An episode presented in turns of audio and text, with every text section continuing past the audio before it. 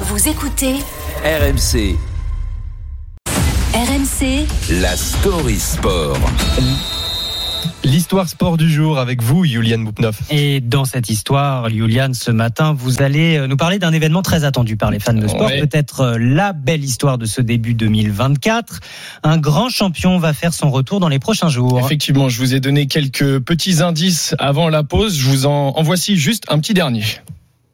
Creo que estoy preparado y, confío y espero que las cosas vayan bien. On commence à reconnaître. Bah, vous l'aurez sûrement reconnu, cette voix, c'est celle de Raphaël de Nadal. Raphaël Nadal, bien sûr, qui va faire son grand retour sur les cours pour le tournoi de Brisbane qui commence ce dimanche. Alors pour ceux qui ne parleraient pas espagnol, cet extrait sonore, il date du 4 décembre dernier où Rafa poste une vidéo sur son compte Instagram et il dit qu'il avait peur de prendre la parole pour annoncer de mauvaises nouvelles après une année sans compétition et une opération à la hanche, mais qu'il espérait que les choses aillent mieux et surtout qu'il se sentait prêt à reprendre du plaisir sur les cours de tennis. Alors vous vous doutez bien que cette annonce, elle a fait des milliers, voire des millions d'heureux dans le monde, puisqu'on n'avait plus vu l'Espagnol en compétition depuis le 18 janvier dernier à l'Open d'Australie, et une défaite très sèche, un 3-7-0 face à l'Américain Mackenzie McDonald.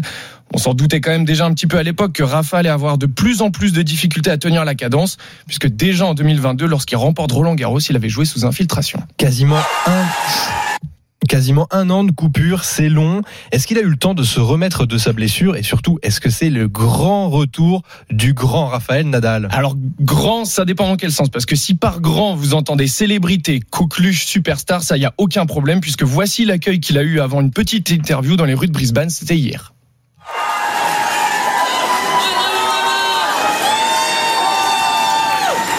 Bon, par contre, si vous attendez au grand Rafael Nadal dans le sens monstre sportif qui a remporté 22 tournois du Grand Chelem, 14 fois Roland Garros et qui a été numéro un mondial pendant des années, je pense qu'il faut pas trop vous faire des illusions. D'ailleurs, lui ne s'en fait pas non plus parce qu'après ce bain de foule digne d'une rockstar, il a livré ses premières impressions sur son retour.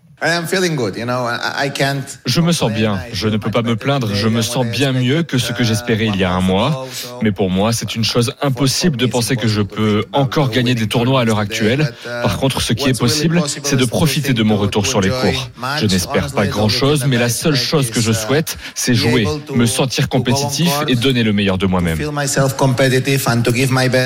Alors oui, ce sera sûrement pas le meilleur Rafael Nadal qu'on ait connu, mais il aura peut-être le temps de prendre de l'épaisseur au fur et à mesure de l'année, avec donc d'abord, à partir de ce dimanche, le tournoi de Brisbane en double avec Marc Lopez, son compagnon de médaille olympique en 2016, puis en simple, toujours à Brisbane un peu plus tard dans la semaine, avant d'aller à Melbourne le 14 janvier pour l'Open d'Australie, avec bien entendu en ligne de mire deux événements très importants pour lui, Roland Garros fin mai et les Jeux Olympiques de Paris en juillet. Ce retour, c'est un peu comme un cadeau fait aux fans de tennis, à lui-même aussi. Mais sachez que cette saison pourrait bien être sa dernière, une sorte de The Last Dance à la Michael Jordan. Mhm. Donc à tous les mordus de la petite balle jaune et plus particulièrement à ceux de Rafael Nadal, un seul mot d'ordre, profitez-en. Merci beaucoup, Juliane Bouvneuf. En plus, ça nous permettra de revoir euh, les mythiques replacements de slip. Exactement. Entre deux balles. Exactement. de Ceux qui durent 30 secondes. La Story Sport à retrouver sur rmc.fr.